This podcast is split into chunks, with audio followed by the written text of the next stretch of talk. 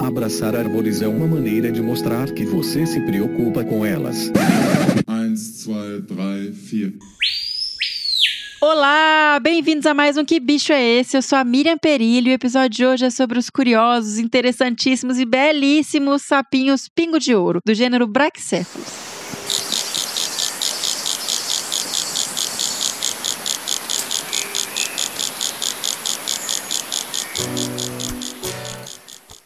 Parei, pensei, quase travei. Será se devo vir mais uma vez?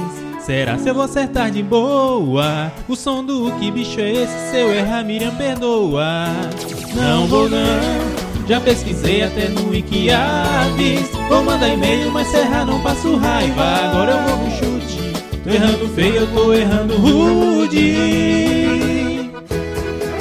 Enquanto o som desse bicho toca, não faço ideia do que isso seja. Um sapo, uma onça, a coruja da igreja. Enquanto o som desse bicho toca, não faço ideia do que isso seja. Um gato, morcego ou besouro que beija. E eu tive o grande prazer de receber o professor Dr. Célio Haddad para nos contar tudo e mais um pouco sobre esse grupo. Mas antes a gente vai para a leitura de e-mails. E eu queria também já me desculpar pela minha voz fanha. Mais uma vez peguei uma virosezinha das crianças, né? Estamos nessa fase, pessoal voltando para a escola depois de muito tempo fechado, tirando as máscaras agora e passando por todo aquele processo de primeira infância de pegar um monte de virose durante a socialização. E os pais também pegando tudo por tabela. A mãe vive apavorada e preocupada, mas faz parte do processo e bora lá, né? Passar por mais uma. Mas vamos para os e-mails. Nosso primeiro e-mail é do queridíssimos trilobitas do MDA, que eu tenho muito orgulho, são nossos apoiadores e que participam muito intensamente do projeto. A Caroline Figueiredo, a Caroline Gomes o Lailson Dantas. Então bora lá. Olá, Mirinha! Olha os trilobitas do MDA para mais um chute. Que episódio maravilhoso sobre o albatroz de sobrancelha.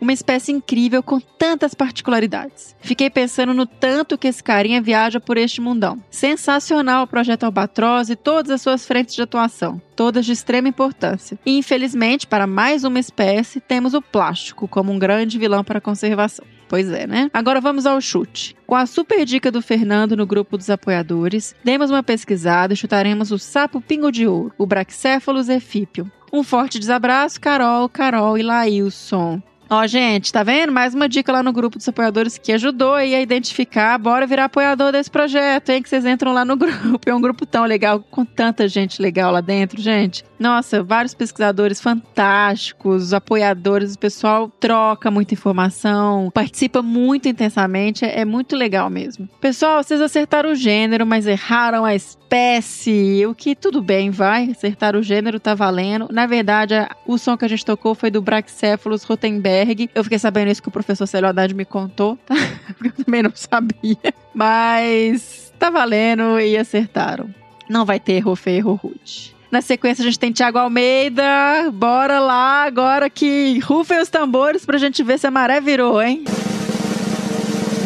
Mirinha, que episódio mais maravilhoso. Foi melhor que cuscuz com leite, vice. Ô, gente, o cuscuz, né? O cuscuz tá ficando meio gourmetizado, tá não? Estão tá, enfiando um monte de coisa no cuscuz, tá na moda. Aí, eu queria até falar uma coisa agora que eu lembrei aqui. Não sei se vocês já viram um episódio do Porta dos Fundos, que chama Sudestinos. Se não viram, dá um Google e assiste. Porque para mim foi um tapa, assim, pra gente cair a ficha, cair a real, o tanto que a gente tem uma, perspe uma perspectiva errada, sabe? Sobre o Nordeste. A gente fala o Nordeste, como se fosse uma coisa única, mas na verdade a gente tem nove estados lá, a gente tem culturas diferentes. A gente tem, nossa, um patrimônio cultural, gastronômico maravilhoso, mas que tem particularidades dentro de cada estado e a gente não pode jogar tudo no mesmo balaio. E eu adorei esse vídeo e eu sugiro que vocês assistam. A gente faz a mesma coisa para a África, que é um absurdo, né? Um continente inteiro com um monte de particularidades únicas, assim, de cada região e a gente joga como se fosse uma coisa única e não uh, vários países países ali dentro é, de um continente. Então, vamos ficar mais atentos a isso. Só quis dar essa chamadinha aqui rápida. E bora comer cuscuz, que é bom demais. Bom, voltando pro e-mail,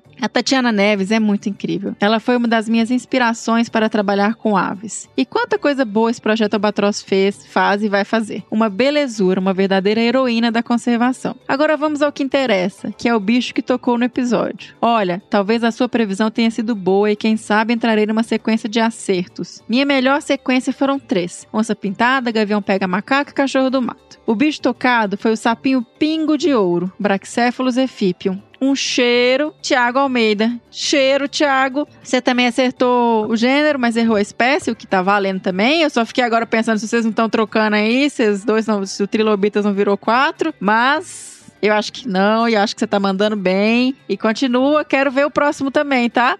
Então, bora para a apresentação do entrevistado. Eu tive realmente o privilégio mesmo de conversar com o professor doutor Célio Fernando Batista Haddad. Professor Célio que possui graduação em Ciências Biológicas pela Universidade Estadual de Campinas, mestrado e doutorado em Ecologia também pela Universidade Estadual de Campinas. Ele é livre docente pela Universidade Estadual Paulista Unesp no campus de Rio Claro e atualmente professor titular de vertebrados dessa instituição. Ele é membro da coordenação de biologia da Fundação Fundação de Amparo à Pesquisa do Estado de São Paulo, a FAPESP, de 2004 a 2009 e de 2018 até hoje. E ele é membro da coordenação do programa Biota da FAPESP de 2009 a 2012 e coordenador do Comitê de Assessoramento de Zoologia do CNPq, do Conselho Nacional de Pesquisa, né, de 2010 a 2013. Ele é ainda um pesquisador associado ao Museu de Zoologia dos Vertebrados da Universidade da Califórnia em Berkeley, nos Estados Unidos, professor professor visitante da Universidade de Cornell, também dos Estados Unidos. E ele é curador da coleção de anfíbios da Unesp de Rio Claro, aqui em São Paulo. Ele é um membro honorário estrangeiro em herpetologia da Sociedade Americana de Ictiologia e Herpetologia. Ele recebeu um prêmio Jabuti de Literatura em 1993 na área de Ciências Naturais pela participação no livro História Natural da Serra do Japi. E também um prêmio Jabuti de Literatura em 2014 na área de Ciências Naturais pela autoria do livro Guia dos Anfíbios da Mata Atlântica, Diversidade e Biologia. Além disso, ele é membro titular da Academia de Ciências do Estado de São Paulo, a Ciesp, e é membro titular da Academia Brasileira de Ciências, ABC. Ele tem experiência nas áreas de zoologia e ecologia, atuando principalmente com taxonomia economia sistemática, filogenia, evolução, comportamento e conservação dos anfíbios anuros. Além de orientar um monte de gente, né? E ter muitos trabalhos publicados, basta dar uma procurada aí no currículo dele para vocês verem o, com quem eu tive realmente o prazer de conversar. Bom, então agora vamos para essa conversa, né?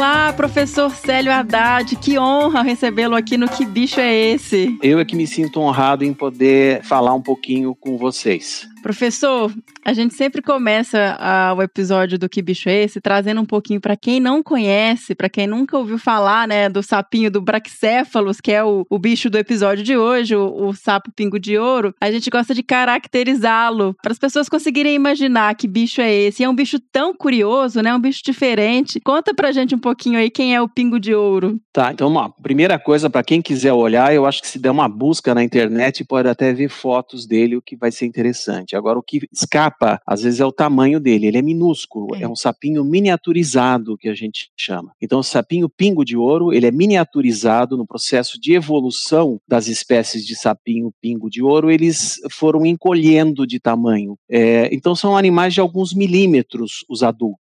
São coloridos, eles têm uma cor chamativa, que a gente acredita que esteja associada às substâncias tóxicas que eles têm na pele. Essas substâncias tóxicas são para defesa deles, para que predadores evitem comer esses animais. É, então, é, essa cor chamativa indica para um possível predador desse animal é, que ele tem veneno na pele. Então, esse é um sinal que ele, ele dá para possíveis predadores. Para quem é estudante aí vai aprender na faculdade, isso a gente chama de coloração aposemática, né, professor? Que é essa coloração de alerta, de, de aviso. Exatamente. Esse é o termo técnico, coloração aposemática, e seria aposematismo, então, essa adaptação defensiva. Perfeito. Outra coisa, outra curiosidade que eu achei interessante sobre esse sapinho é que ele tem menos dedos. É isso mesmo?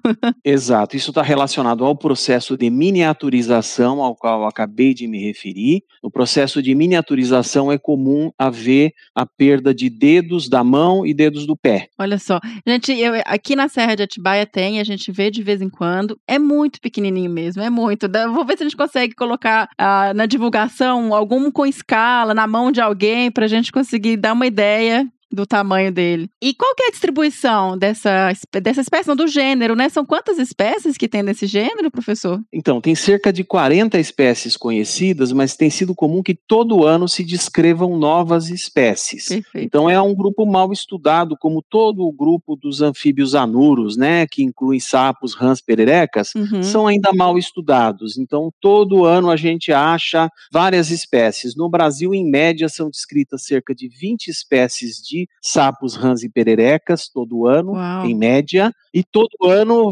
um ou dois desses sapinhos pingo de ouro são descritos. Nem todos têm a coloração amarelada, porque esse nome pingo de ouro é porque ele tem uma coloração amarelo brilhante. Várias delas têm essa cor, mas tem alguns que são avermelhados, inclusive tem uns que não têm cor aposemática, tem uns que têm cor uh, marrom e eles tentam se confundir com o ambiente. Aí a gente chama de camuflagem esse processo. Eu ia perguntar isso mesmo, porque quando eu fui dar uma pesquisada na espécie, a quantidade de notícias, assim, descoberta nova espécie na Serra do não sei aonde, descoberta nova espécie, ou redescoberta uma espécie que não era vista há não sei quantos anos, um, né, um grupo que não era avistado há tantos anos, e isso eu achei bastante é, impressionante mesmo. Então tem muitas espécies e elas estão distribuídas só na Mata Atlântica brasileira. São endêmicos da Mata Atlântica brasileira e muitas das espécies são microendêmicas. Endêmico da Mata Atlântica significa o quê? Que só ocorre na Mata Atlântica.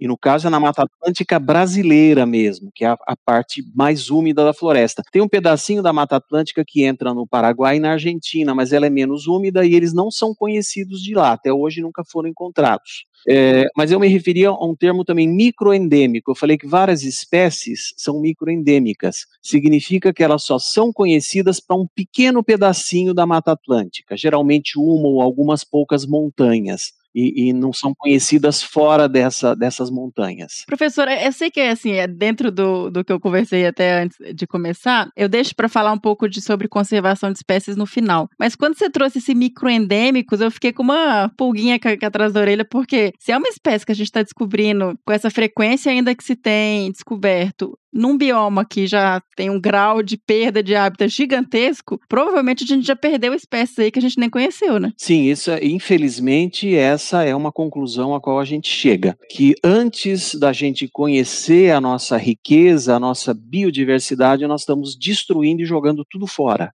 essa questão de conservação, né, a gente não quer perder as espécies, independentemente delas, em princípio, terem uma utilidade conhecida. Agora, a gente sabe que as espécies têm o seu papel na natureza, dentro dos ecossistemas, e ao você eliminar qualquer espécie, você está mexendo no equilíbrio é, natural que é, existia antes de você degradar o ecossistema. E o que eles comem? Eles são tão pequenininhos que eu fiquei pensando. Nem todos são conhecidos sob esse aspecto, são, como eu falei, estão sendo descritos, né? Tá. Então, é, não se sabe muita coisa. Agora, as poucas espécies que foram estudadas sob esse aspecto, sob essa ótica, a gente sabe que eles comem pequenos invertebrados, eles têm que comer invertebrados muito pequenininhos. E também tem muitas espécies de invertebrados Sim. minúsculas. Colêmbulas, por exemplo, que é um insetinho que acho que nem tem nome popular, é um insetinho que para você ver vai ter que pôr embaixo de um estéreo microscópio, de uma lupa para poder enxergar. Eles comem ácaros, que Uhum. são do grupo das aranhas, dos aracnídeos.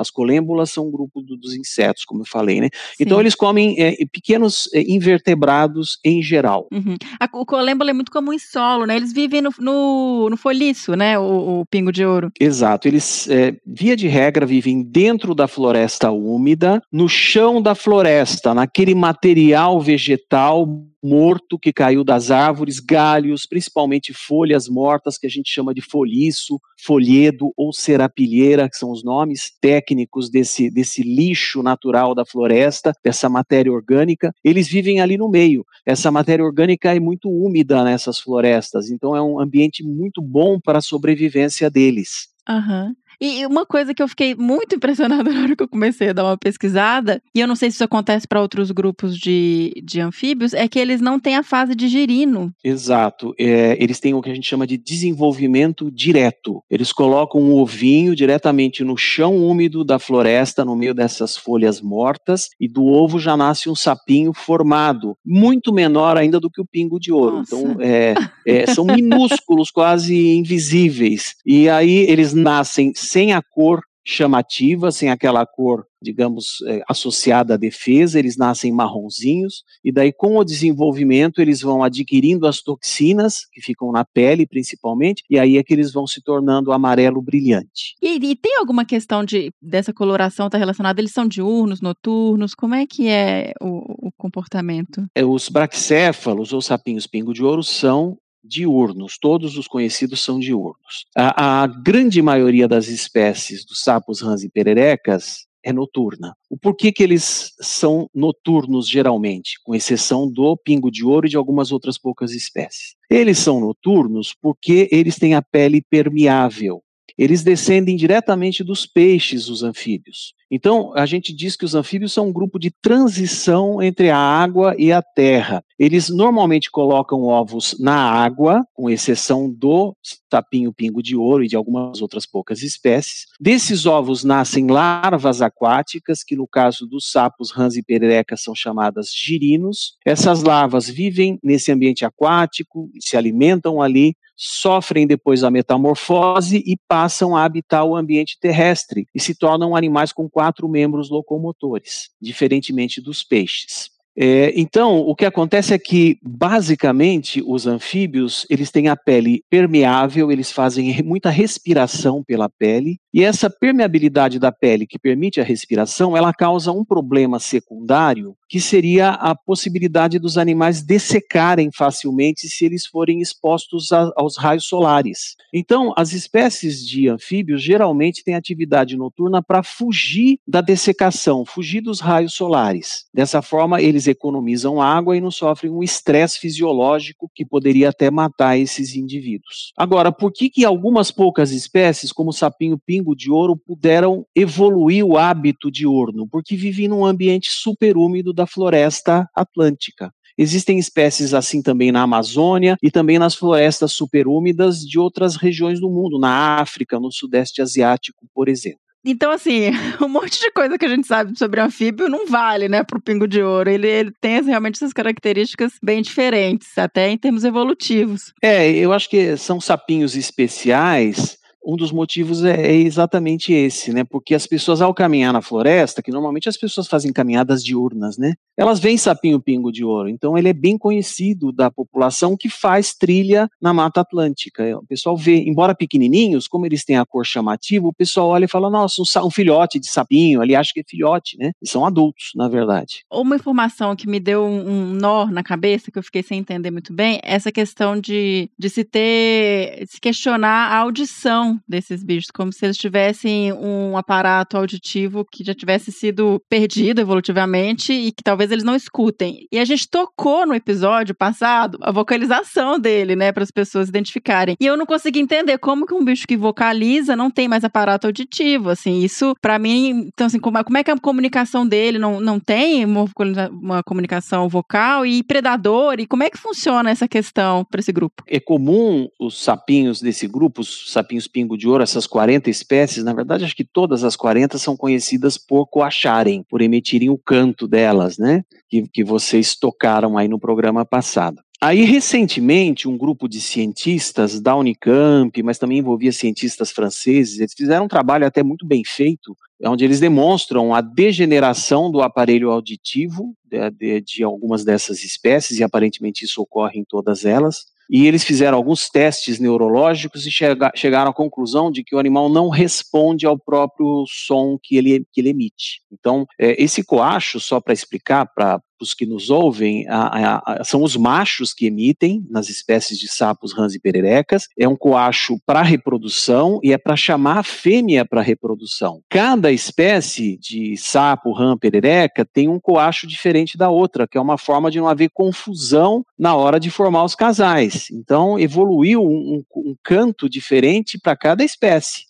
Então é muito usado o canto dos sapos, das rãs pererecas, ele é muito usado para a gente identificar as espécies. Um pesquisador que trabalhe com anfíbios, que a gente chama de herpetólogo, um herpetólogo experiente, ele não precisa, à noite, se ele está estudando um brejo cheio de espécies coachando, ele não precisa nem acender a lanterna, só de ouvir é. ele sabe as espécies ele faz a taxonomia auditiva, que a gente chama, a identificação auditiva das espécies. Ele, a gente se usa, se utiliza desse detalhe reprodutivo para poder identificar as espécies. O ornitólogo faz a mesma coisa. O estudioso de grilos, cigarras, também faz a mesma coisa, porque todos são animais que emitem sons, emitem, é, no caso dos vertebrados, vocalizações, no caso dos invertebrados, a gente não chama de vocalização, mas é um som também que é usado muitas vezes na reprodução. É, agora, voltando à questão, né? Ouve ou não ouve, né? Então, esse trabalho diz que eles não ouvem. Agora, existem trabalhos publicados que mostram o contrário, mostram que eles interagem acusticamente. Um sapinho, um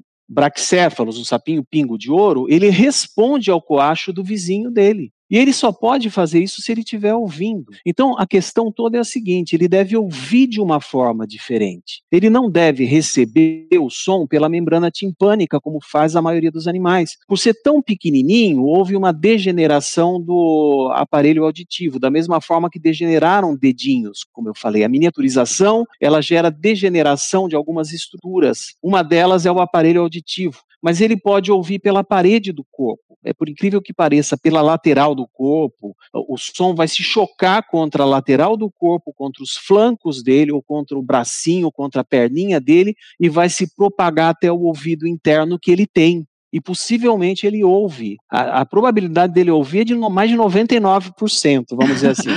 tá, então agora tirou meu aqui.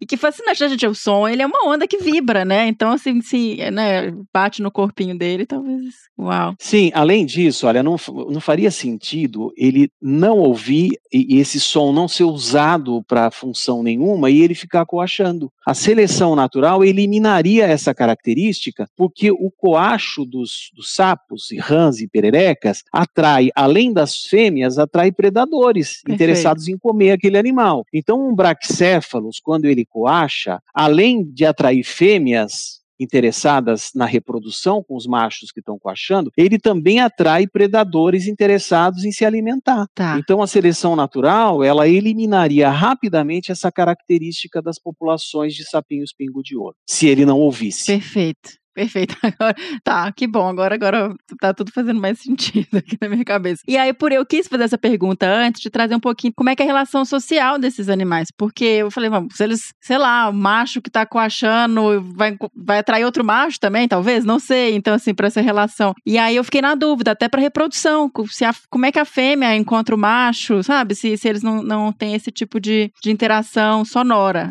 E agora posso perguntar sabendo que tem sim a interação sonora, né? Isso, então ele vai coachar, é o que a gente acredita, eu pelo menos não concordo com esse trabalho que diz que eles não ouvem. Ele deve coachar para atrair fêmeas, mas também para demarcar o território e avisar machos competidores que aquele território está ocupado. É comum você ver quando machos invadem o território dos outros, eles brigam pela posse do território. Tá? E aí eles passam a emitir, inclusive, um outro tipo de som, que é um som que a gente chama um, um coacho de briga. Uhum. Então você veja que eles têm um repertório vocal, é muito improvável que não ouçam. Então, tanto os machos como as fêmeas devem ouvir, e as fêmeas vão se interessar muito pelo coacho de atração de fêmeas emitido pelo macho. Os outros machos vão entender quando um macho está coachando para atrair fêmea que aquele território está ocupado, mas nem sempre eles respeitam, eles podem invadir por algum motivo ou outro e tentar disputar o território, e aí pode acabar em, em luta física entre eles pela posse do território.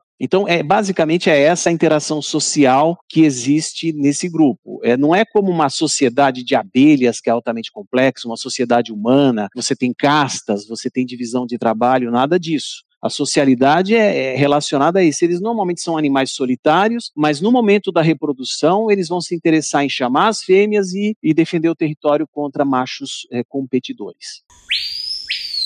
A gente comentou no começo sobre a questão da coloração forte relacionada à toxina, né?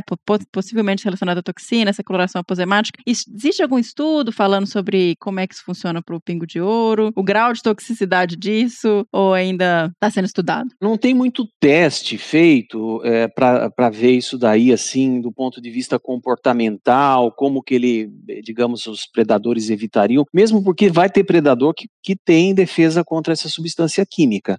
Toda e qualquer adaptação defensiva de um animal contra predadores, ela vai ser burlada por algum predador, senão não teria controle populacional da espécie, né? A gente estaria até o pescoço de sapinho pingo de ouro, né?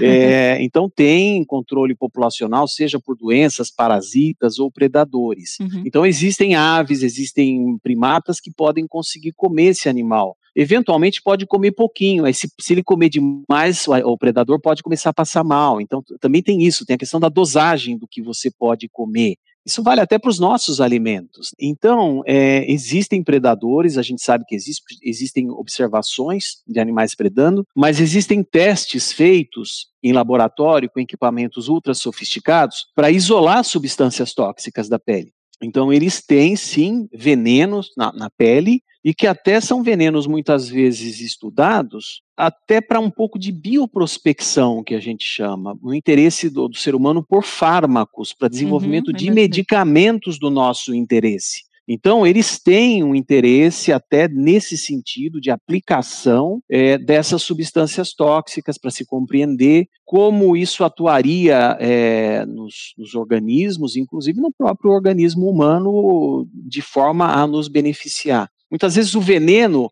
quando ele é trabalhado pela indústria farmacêutica, ele, ele se transforma num remédio. Aí, ó, tá vendo outra importância de conservar, né, biodiversidade, um repertório que a gente tem aí de, de fármacos e de substâncias químicas que a gente nem conhece ainda. E os filhotinhos, eles não nascem com a cor, né, eles não têm nenhuma, como é que eles se protegem, não tem nenhum tipo, porque não tem cuidado parental, é, como é que, que esse, esse fase de, de ovinho até sair é predado pra caramba, estratégia de ter muitos ovinhos, como é que funciona? Funciona? Então, é assim, é, logo que o ovo é colocado, o que se conhece, o pouco que se conhece, são poucas espécies em que é, se estudou reprodução, a, a, fêmea, ela rola os ovinhos no chão e a gente acredita que ela transfira um pouco do, das substâncias tóxicas da pele dela para os ovinhos, para proteger os ovos. Ao mesmo tempo, ao rolar o ovinho no chão da floresta, ele fica todo sujo de, de detrito, de terra e etc. Ele fica disfarçado, a gente chama ah. de camuflado lado. Uhum. Tá? Então isso dificulta que um predador encontre o ovinho. Se encontrar, talvez ele já tenha um pouco de toxina. Logo que os filhotinhos nascem, a gente, pela coloração deles, aparentemente eles não têm toxina, eles são marrons. Mas daí eles se confundem com o chão da floresta. Aí é o que eu falei, aí eles estão camuflados. Então a adaptação defensiva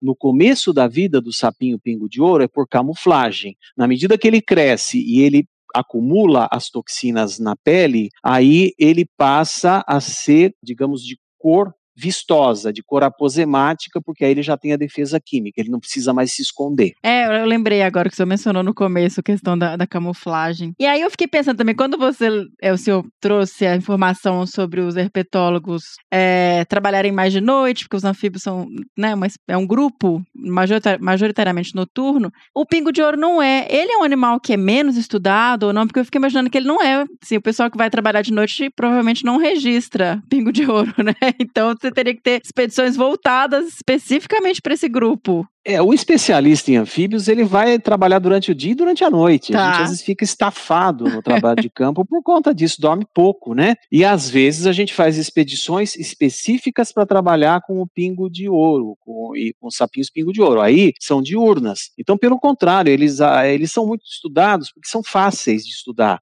Se ele é fácil de ser visto pelo, pelo leigo, que eu falei que faz trilha na floresta, ele também vai ser fácil de ser visto pelo especialista nos anfíbios. Então, eles são bem é, estudados dentro daquilo que acontece num país neotropical mega diverso como é o Brasil. Bem estudados comparativamente, mas como eu falei, falta gente para trabalhar, falta muito estudo ainda a ser feito. Tanto é que espécies novas têm sido encontradas todos os anos. E aí agora, quando o professor falou sobre o turistas, as pessoas que fazem caminhada e trilha encontra aqui direto alguém manda uma foto, algum vizinho meu, olha, vi esse sapinho na trilha. Essa questão dele ter alguma toxina ali na, na pele, né, ser um sapinho venenoso, o ideal não é manuseá-lo ele não, não, não traz nenhum risco? Eu sou contra manu ficar manuseando qualquer bicho que a pessoa não saiba, deixa o bicho lá, tira uma foto e tá tudo certo. Mas vai que o cara quer pegar ali, coça o olho depois, e aí? É bom não pegar os animais, respeitar os animais, inclusive é proibido ficar fazendo isso É. com animal silvestre, né?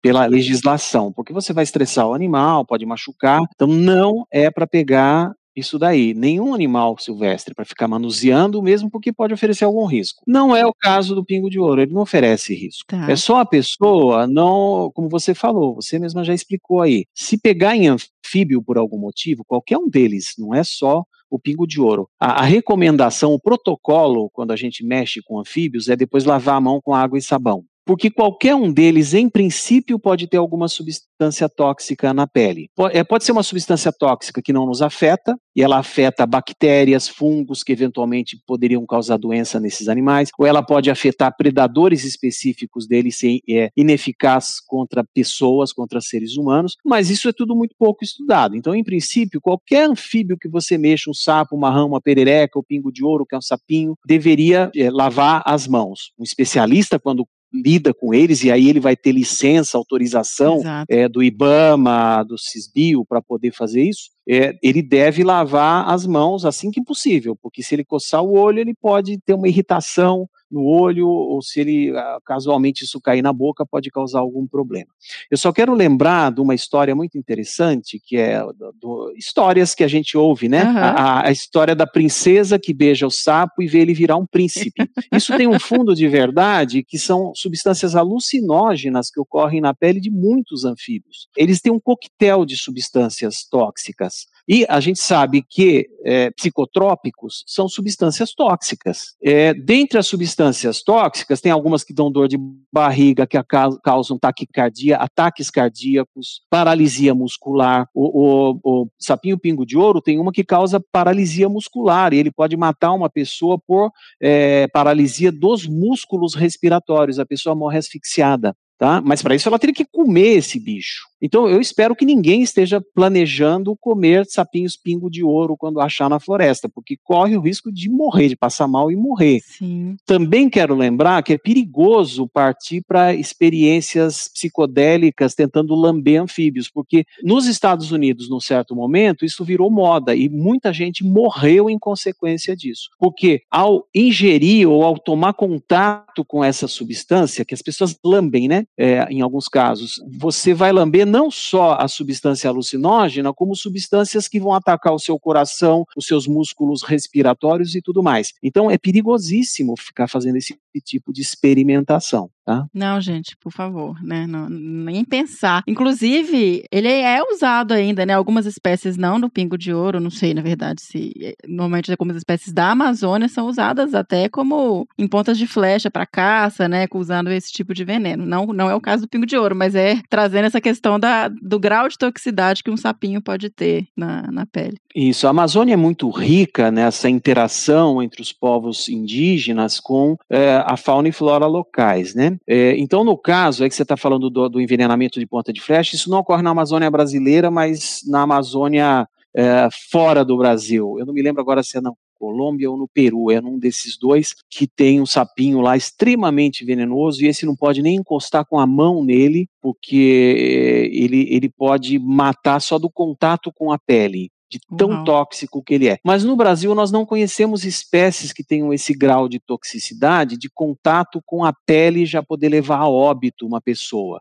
Nós temos espécies no Brasil que podem causar irritação local na pele, mas não passa disso. Tem, tem a rã-pimenta, que inclusive é comestível, embora seja proibido caçar também, porque é animal silvestre, mas eu sei que as pessoas eventualmente caçam e comem esse animal Uhum. ela libera um cheiro de pimenta, tanto é que é chamada rã-pimenta. E ela causa uma irritação no olho, a gente espirra, é, parece pimenta realmente, né? Uhum. Então é uma adaptação defensiva do animal, é para fazer o predador dele ah, passar mal, espirrar, lacrimejar o olho e ela poder escapar. Então, é, eles têm realmente essas substâncias é, na pele, né, com diferentes graus de, de, toxicidade e com diferentes funções, como eu falei. Entrando então aqui um pouquinho em conservação, a gente já deu uma, uma palhinha ali no começo do episódio, mas existe algumas dessas 40 espécies ameaçadas em alguma categoria de ameaça? Tem espécies, sim, que já estão oficialmente em categoria de ameaça, porque são microendêmicas e estão em ambientes ou não protegidos ou que, apesar de algum nível de proteção, eles estão sendo agredidos pelo ser humano. Inclusive, tem lugar que, por conta de caminhada excessiva na floresta, tem espécie ameaçada. No Paraná, por exemplo, acontece isso. O pessoal parece que visita uma igreja, se eu não me engano, que tem um local retirado. Eles caminham pela floresta e, e caminham sem, de forma desordenada, pisoteando os ambientes onde ocorre uma espécie microendêmica. Agora, é, possivelmente tem muito mais espécie ameaçada, é que o nosso grau de conhecimento também às vezes não é suficiente nem para fazer a categorização precisa do, do nível de ameaça das espécies. Então, por serem microendêmicas, já acende um sinal de alerta. Como a Mata Atlântica está extremamente degradada, como você colocou no início da gravação, é, a gente supõe, então, que de fato muitas espécies foram extintas e que outras estão à beira do abismo da extinção. Tá. E aí, é, eu estava pensando, se é uma espécie que ela, o que permitiu a ela não ter a, a fase de girino, ter todas essas questões de reprodução no, no solo, né, na serrapilheira, no solo da floresta, tem alguma relação de ela precisar de áreas florestais de melhor qualidade, por exemplo, uma área secundária mais seca, talvez não vá ter. Então, essa questão de ser microendêmica e de ter, ser até o que a gente chama de um bioindicador. Você tem um bichinho ali e pode ser que a floresta ali esteja um pouco melhor ou não, não tem essa relação. Tem sim, eles dependem, como eu falei, da umidade da floresta, eles dependem das matas nebulares que a gente fala, a maioria delas ocorre em mata nebular, são essas matas onde que das nuvens contra as montanhas. E aí você tem aquele ambiente que você tem uma neblina, que é, é muito comum, é bem, bem, frequente, e essa neblina goteja a água, então esse ambiente é super úmido. Se você começar a cortar a floresta, ela começa a ficar mais seca. Mesmo que você continue tendo a neblina, a, a, o raio solar vai evaporar essa neblina, então o ambiente fica mais seco e já fica inadequado para a sobrevivência. Eles não conseguem sobreviver fora da floresta úmida. Aí falando nessa questão, então eu vou pegar um exemplo aqui. Esse sapinho que tocaram o coacho dele aí no programa passado, o sapinho pingo de ouro, cuja espécie é Brachycephalus rotenberg. Ah. O nome científico dele é Brachycephalus rotenberg. Esse Brachycephalus rotenberg, ele ocorre basicamente na Serra da Mantiqueira e em serras associadas à Serra da Mantiqueira, por exemplo, Serra do Japi, em alguns outros contrafortes da Mantiqueira você encontra o rotenberg. Ele ocorre em São Paulo, Rio de Janeiro, eu acho que até hoje não foi visto em Minas Gerais, mas deve ter em Minas também. Faz, faria todo sentido ele ocorrer em Minas também, porque a mantiqueira está lá também. Bom, se você pegar o Rottenberg, ele, é, ele foi bem estudado na, na Serra das Cabras, em Campinas num mestrado feito por um, um, colega meu que é do atualmente está no Museu Nacional no Rio de Janeiro. O que, que acontece hoje? Se você vai lá no ambiente que ele estudou, esse sapinho, você não acha mais, ele está extinto. Por quê? Porque mexeram na floresta. É era uma floresta vestigial, um resquício de floresta. O pessoal fez represa no riachinho dentro da floresta. Embora ele não se reproduza no riacho, o riacho também eh, faz parte, do, da, digamos assim, das, das condições de sobrevivência dele ali. É, o riacho deixa úmido o ambiente, e permite que ele viva ali. Ao fazer a represa, alterou as condições. Além disso, estão explorando granito bem do lado da floresta, isso está assoreando o riacho. Então, tem pelo menos dois tipos de agressão nessa floresta e a gente não encontra mais. Então, o Brachycephalus rotenberg, embora ele não seja uma espécie ameaçada de extinção, ele tem populações ameaçadas e algumas já extintas que a gente já tem registro de extinção. Uma outra coisa que eu queria falar a respeito de conservação que é importante. Eu falei do banco de nuvens, ou seja, das nuvens que naturalmente se chocam contra as montanhas trazendo umidade nas matas nebulares. Bom, é, o Brachycephalus rotenberg, no caso, e muitas outras espécies, elas ocorrem aí entre 800 e mil e poucos metros de altitude, 1.200 metros, é bem comum você encontrar, que é bem onde tem esse choque da, das, das nuvens contra as montanhas da Mantiqueira e da Serra do Mar, onde eles ocorrem. Uhum. Bom, o aquecimento global está empurrando as nuvens para cima, cada vez mais para cima. A cada grau que a temperatura média do planeta aumenta, essas nuvens vão subindo Acontece que vai chegar um ponto que a nuvem vai estar na, num ponto da, da montanha onde não tem mais floresta, onde é rocha. E aí os sapinhos uh, pingo de ouro vão ser todos extintos porque o ambiente deles não vai mais existir. Então não é só o corte da floresta, não é só a exploração de granito, alguém fazer represa de forma irregular. É também o aquecimento global. Quando a gente liga o motor do nosso carro e sai gastando gasolina, nós estamos contribuindo para a extinção de, de, das matas nebulares, com todas as espécies de plantas e animais que dependem dessas matas, inclusive o sapinho pingo de ouro. Você não precisa estar com um machado na mão cortando árvore, né? Você no seu carrinho ali, você está contribuindo para isso também. A responsabilidade da conservação do planeta é de todo é mundo. Global. Eu sei que tem pessoas muito irresponsáveis que estão destruindo tudo nesse momento, inclusive aqui no Brasil, degradando completamente o país de uma forma criminosa. Agora, eu, eu quero deixar claro o seguinte, que todos nós temos parcela de responsabilidade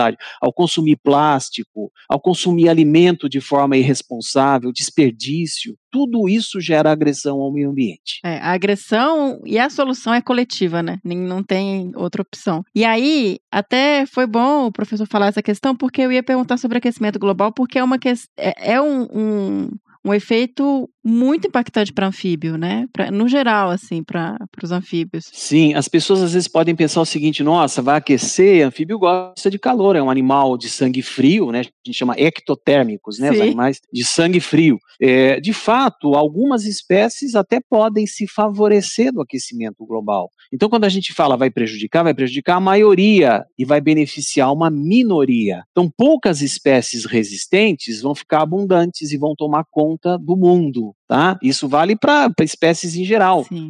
Aí você passa a ter espécies que a gente chama de bioinvasoras, elas começam a invadir os ecossistemas que vão sendo deixados vagos pelas espécies que foram sensíveis à degradação do ambiente. Tá? Agora, o aquecimento global ele traz efeitos diversos, é, às vezes até difíceis da gente calcular. No meu laboratório, em conjunto com um laboratório dos Estados Unidos, a gente tem estudado propagação de doenças que acometem os anfíbios, doenças letais que têm inclusive extinguido populações e espécies inteiras. Essas doenças, o que a gente tem percebido é que elas ficam mais letais, mais contagiosas com o aquecimento global com um aumento na temperatura média do planeta. Então, eu ia perguntar sobre a questão de doenças. Existe aquele fungo, né, que extinguiu populações inteiras na, né, de anfíbios na Costa Rica, ali na, na América Central. No Brasil, ela, é, isso não chegou ainda? Por que, que a gente não está, isso não está sendo considerado, ou tá, está, né? Porque eu entrei na UCN e não vi isso como uma ameaça para as espécies aqui, eu fiquei na dúvida. Então, a gente é, atualmente tem a seguinte noção com base nos estudos que foram feitos e, e de, essa deve ser uma boa noção do que deve ter acontecido. É, existe uma cepa desse fungo que é nativa aparentemente do Brasil, é, ou ela entrou no Brasil há muito tempo atrás. Quando você analisa coleções antigas, materiais coletados há 100 anos atrás, eles já estavam infectados por esse fungo. Então, se nós tivermos uma crise ambiental, foi antes da gente monitorar o ambiente. É possível que ele tenha arrasado com muitas espécies aqui eh, depois da colonização portuguesa ou até antes disso. E aí as nossas espécies entraram num equilíbrio com essa doença. Da mesma forma como nós estamos entrando em equilíbrio agora com a Covid, espero que seja um equilíbrio estável daqui para frente, os, os seres vivos também entram é, em equilíbrio num certo momento, mas isso pode custar a existência de várias espécies e populações. É, então, o, esse fungo está no Brasil. Agora, tem um problema que está acontecendo recentemente: é que uma cepa contagiosa, a qual as nossas espécies não têm defesa, ela entrou em tempos mais recentes e cruzou com a cepa nativa. E ela está causando doenças graves nas populações brasileiras também. Só que um menos grave do que isso que você relatou para a América Central, para a Austrália, aonde existe uma dizimação das espécies. Aqui você percebe declínios, mas como as nossas espécies estão, entre aspas, um tanto vacinadas por conta da cepa original que nós tínhamos, elas têm algum grau de resistência, por sorte. Gente, que interessante. Eu fico. Isso é uma coisa que me impressiona muito, assim. A, a gente tem esse cuidado de quando vai estudar ecologia, isso vale para estudantes, de você entender que a comunidade que você está estudando aqui agora, ela tem um passado. Então, assim, igual você mencionou, talvez, como vocês encontraram vestígios disso na, nas espécies que já estão em peças de museu mais antigas, o que a gente está vendo hoje já é uma comunidade que passou por um processo anacrônico anterior antes de chegar no que a gente está vendo hoje. E é, é, sempre importante considerar isso, né? Em vez de a gente assumir o retrato atual, a gente pensar um pouquinho no que está vindo dali também. Exato. E aqui, aqui eu quero fazer uma defesa das coleções científicas e dos museus, que muita gente não enxerga essa importância. Tem gente que acha que museu é cacareco, é coisa velha, é, é coisa antiga, tá? E às vezes nem está muito bonito lá, mas tem sua importância, porque é um registro histórico Exato. do que existia em algum lugar. Então, as coleções de história natural, uma coleção científica de animais, de plantas, ou de fungos, de bactérias, ela atesta o seguinte: existem dados de coleta. Esse material é coletado e registrado. Olha, esse material veio de tal local em tal data. Então, nós sabemos que naquele local, naquela data, aquele animal, aquela planta, aquele fungo, aquela bactéria ocorriam ali. Então, se você não tem a coleção científica, você, você só tem o, o retrato do momento.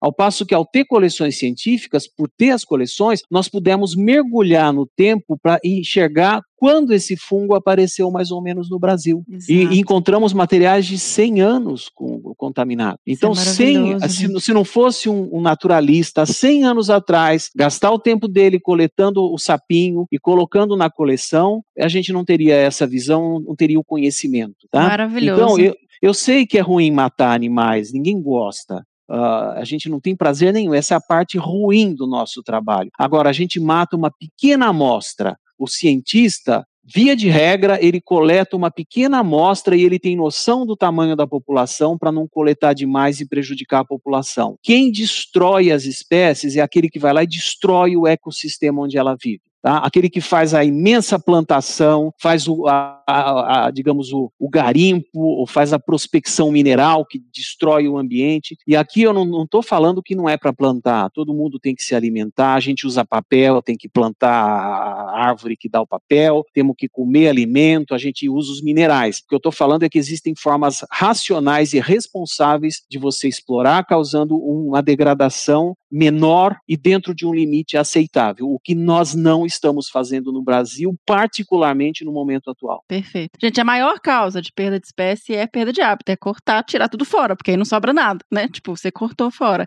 E aí, é, o desmonte que a gente vê hoje chegou num nível que, né? No, Sabe, no... nós temos até mais do que o suficiente. Daria pra gente usar uma boa parte do que foi de forma irresponsável cortado e ilegal, porque muito foi cortado e está sendo cortado nesse momento contra a lei. O certo seria fazer as pessoas cumprirem cumprirem a lei, reflorestar restaurar. com plantas nativas, restaurar e fazer reconexão dos fragmentos. E ainda sobraria uma quantia imensa de terra para o Brasil alimentar os brasileiros e vender comida e alimentar uma boa parte do mundo. Eu queria mencionar essa questão que o professor trouxe também sobre as coleções científicas, que são muito abandonadas. A gente vê museu pegando fogo, a gente vê essa questão e é tão importante, tem que ter investimento nisso também, gente, por favor, porque aí a gente acabou de ter um, uma prova da importância dessas coleções e e a fala do professor Célio. Com certeza, as coleções eu vou defender, como eu falei, sempre defendo a existência das coleções, estão abandonadas, eu acho que é, nunca foram muito bem cuidadas, mas no momento atual é um descaso absoluto é, contra o meio ambiente, contra a ciência, contra a tecnologia,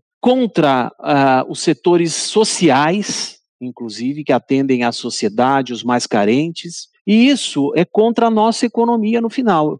As pessoas parece que não enxergam que as coisas estão Ligadas. interrelacionadas, né? Então, ao agredir dessa forma o meio ambiente, a ciência, a tecnologia, é, o governo agride a própria economia que ele diz estar defendendo. Perfeito. Ai, professor, então acho que só para a gente ir encaminhando agora para o encerramento depois dessa sua fala tão importante, e aí é, tá vendo de quem está dentro da universidade que tem muito tempo de experiência, professor Célio, quantos anos que o senhor já está estudando os bichos e dentro da trabalhando com anfíbios? Eu comecei a estudar os anfíbios no segundo ano da graduação em 1980. Aí é só calcular. Eu nem sei quanto que dá, já tá difícil até calcular. 41, porque eu sou de 81. 41 anos, 42 anos, né? Sim. E aí eu queria fazer agora foi uma curiosidade minha que surgiu quando eu perguntei esse tempo. O senhor nota, assim, a diferença de quando o senhor ia para campo como professor lá no começo para hoje? Como é que, que né, do que você tem visto de perda de espécie, de comunidades diárias. Isso é uma coisa assim visual, não estou nem falando de dados nem nada do tipo, assim. Isso é uma coisa perceptível. Sim, é muito perceptível. A gente percebe o, o tanto que as florestas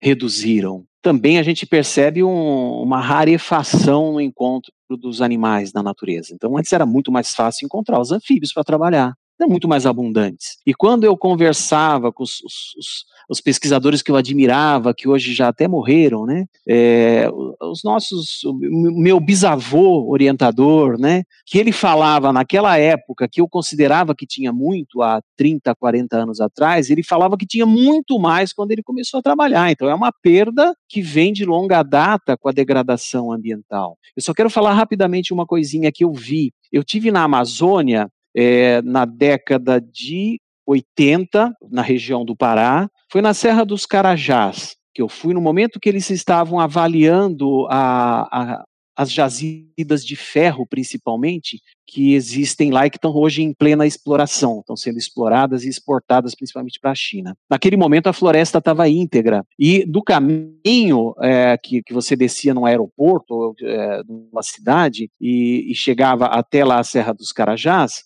a gente viu uma floresta exuberante, maravilhosa, floresta amazônica. Eu voltei uhum. uns uh, quatro anos depois, toda essa floresta, que eram centenas de quilômetros na estrada, ela estava toda cortada para pasto. As únicas árvores em pé eram as castanheiras calcinadas, incendiadas, porque a lei diz que é proibido cortar a castanheira. Então eles mantinham a castanheira ela. em pé e botavam fogo. Para vocês verem o absurdo que são as nossas leis. A castanheira eles dizem que não pode cortar porque ela dá o alimento, né?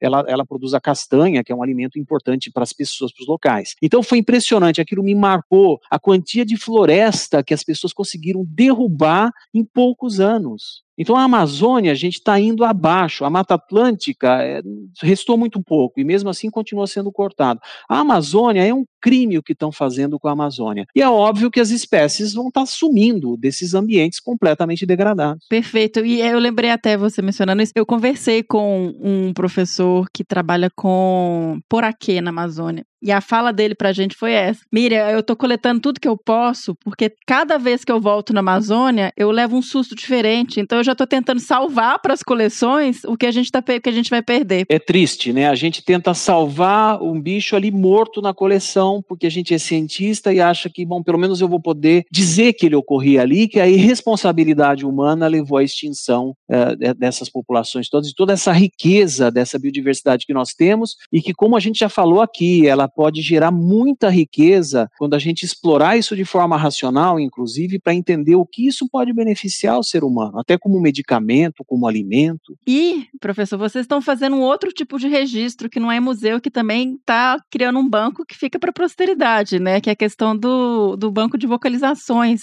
Eu vi que vocês têm agora um, um parece que já é uma coisa de longa data, que tinham CDs, que tinham toda essa parte de gravar esse material e salvar esse, esse som da, dos anfíbios. E agora tem um aplicativo também. Mas antes, eu queria que você contasse, porque eu comecei a escutar. Gente, eu mudei o assunto e agora a gente vai falar de uma coisa mais leve. Apesar de que não é para esquecer o tanto que é grave tudo que tá acontecendo e não é para amenizar isso, não, porque a gente tem que ficar preocupado mesmo. Mas eu vi uma palestra do professor Célio Haddad, ele contando que ele, quando eles lançaram um CD de vocalização dos anfíbios, que ele ouviu numa.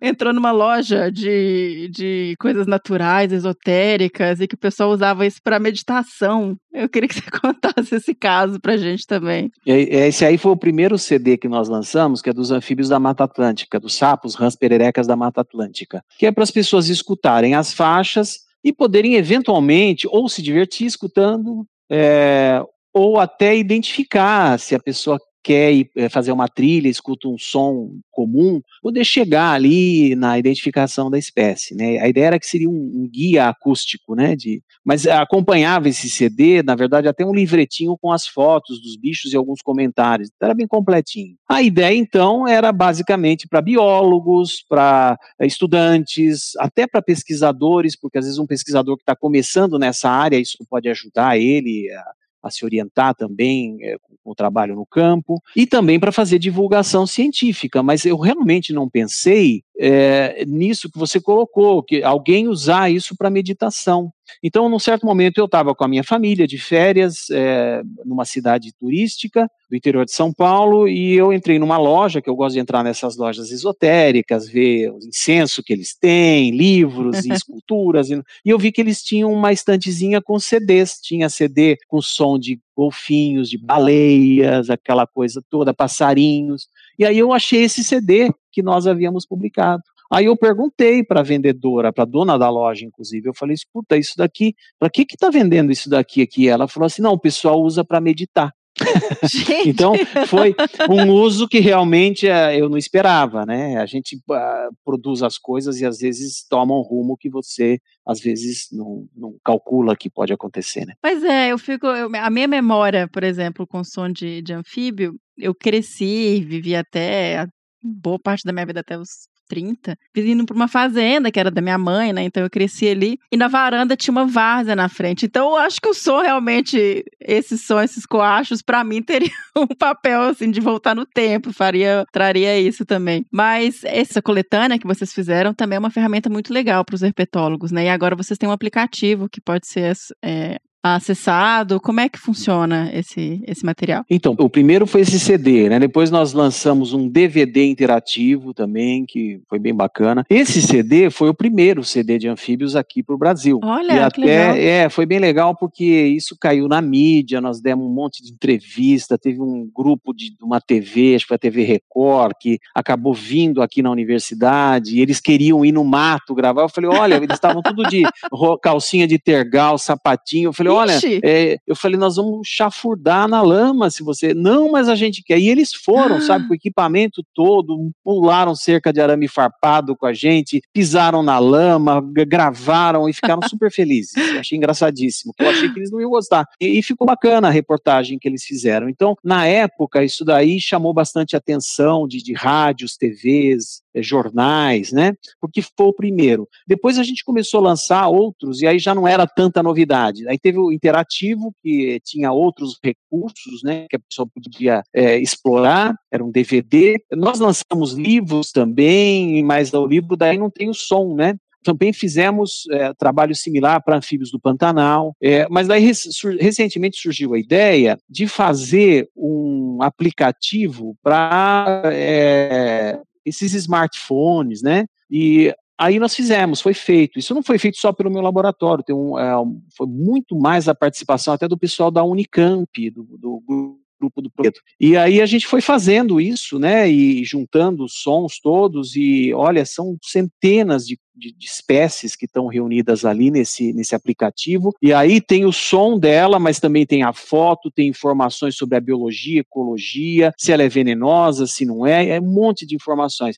E o bacana disso é que ele não é caro, ele é muito mais barato do que um livro. É, você baixa isso no seu aparelho celular, e você vai para o campo com isso daí. Você pode tocar isso, até para quem faz pesquisa, uhum. a gente às vezes precisa tocar o som para ver a resposta do animal. Então funciona até para você fazer algum experimento de playback, que a gente chama, é, na natureza, né? Então, um negócio que eu acho que facilita muito a vida. A gente tem que usar a tecnologia em favor da não só de espalhar fake news pela Exato. humanidade, mas talvez de construir um mundo melhor, né? Perfeito, é isso aí. Tudo tem um, um lado que a gente pode aproveitar para o lado Bom, né? Tem algum aluno seu trabalhando agora com Pingo de Ouro, professor? Nesse momento eu tenho uma estudante fazendo doutorado com eles. Ela está trabalhando com uma espécie lá de Santa Catarina, mas ela acaba, em certos momentos, a, o trabalho extrapola essas fronteiras e a gente começa a ter que trabalhar com outras espécies também. Essa minha estudante está na Alemanha nesse momento, fazendo um estágio lá, trabalhando com as cores, inclusive, né? Foi lá com um grupo que mexe muito bem com a questão da, das cores associando com os genes que promovem esse tipo de coloração. Então, ela está trabalhando com o DNA das espécies, tentando localizar exatamente os genes que possibilitam as cores. Então, Olha. é um aprofundamento agora, né, um mergulho para tentar entender o que, tá, o que eh, promove essa, essas possibilidades de cores nesses animais. Que bonito, que legal esse trabalho. Bom, acho que só para a gente fechar agora, professor, um monte de estudantes aí que nos escutam, que tem interesse em trabalhar com anfíbios, o que, que você manda para eles aí de mensagem dentro desse contexto também tão desanimador de país que a gente vive hoje, né? Como é que a gente faz com essa moçada que está querendo trabalhar, estudar e seguir fazendo coisa boa? Olha, eu sempre estimulo que procure fazer, mas neste momento eu realmente reconheço a dificuldade.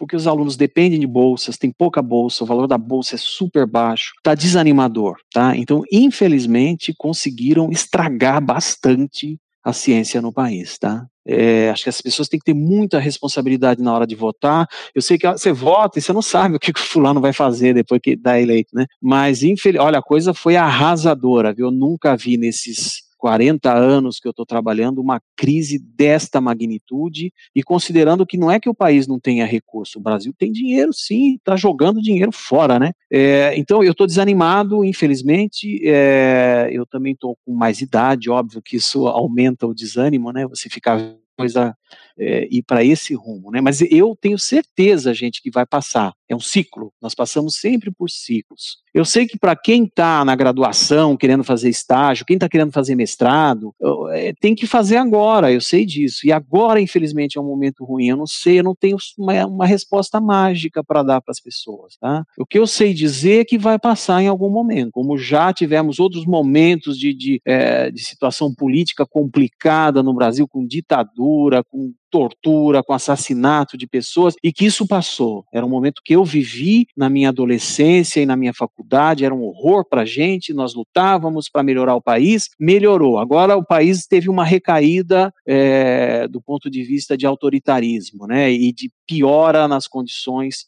para quem quer estudar, para quem quer crescer mas vai passar e gente, eu estou com esperança que passe logo. Professor, muitíssimo obrigada. Realmente eu me senti muito privilegiada de poder conversar com você. Aproveitei para puxar outros assuntos, porque não é sempre que a gente tem alguém com tanta experiência e com tanta vivência para trazer para a gente informações não só sobre anfíbios, mas sobre a ciência e sobre a atualidade e, e, a questão da história e essa questão que o senhor trouxe muito bem. Então, eu realmente estou muito, muito feliz de ter tido essa oportunidade e saio daqui muito inspirada. Eu é que agradeço, espero que uh, quem nos ouve compreenda o que eu falei, espero não ter usado termos excessivamente técnicos. Vou mandar e-mail, mas serrar não passo raiva, agora eu vou no. Errando feio, eu tô errando rude. E esse foi o Que Bicho é Esse? sobre o pingo de ouro, né? O gênero Brachycephalus com o professor doutor Célio Haddad. Espero que vocês tenham gostado. Eu adorei. E agora é hora de tocar o bicho do próximo episódio. Toca aí, senhora.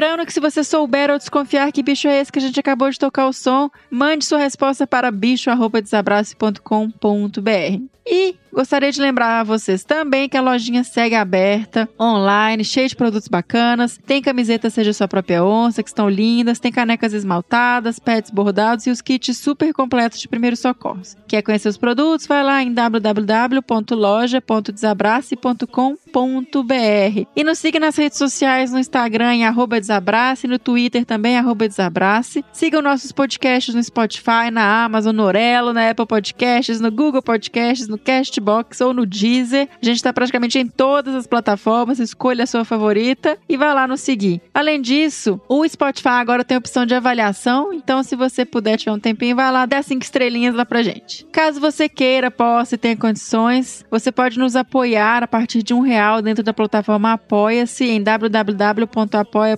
apoia.se barra desabrace ou através de doações pontuais no PicPay. Essa é uma iniciativa que só existe porque a gente tem nossos apoiadores, né? Que nossos padrinhos que permitem com que a gente continue com esse projeto. E até o próximo Que Bicho é Esse? Até!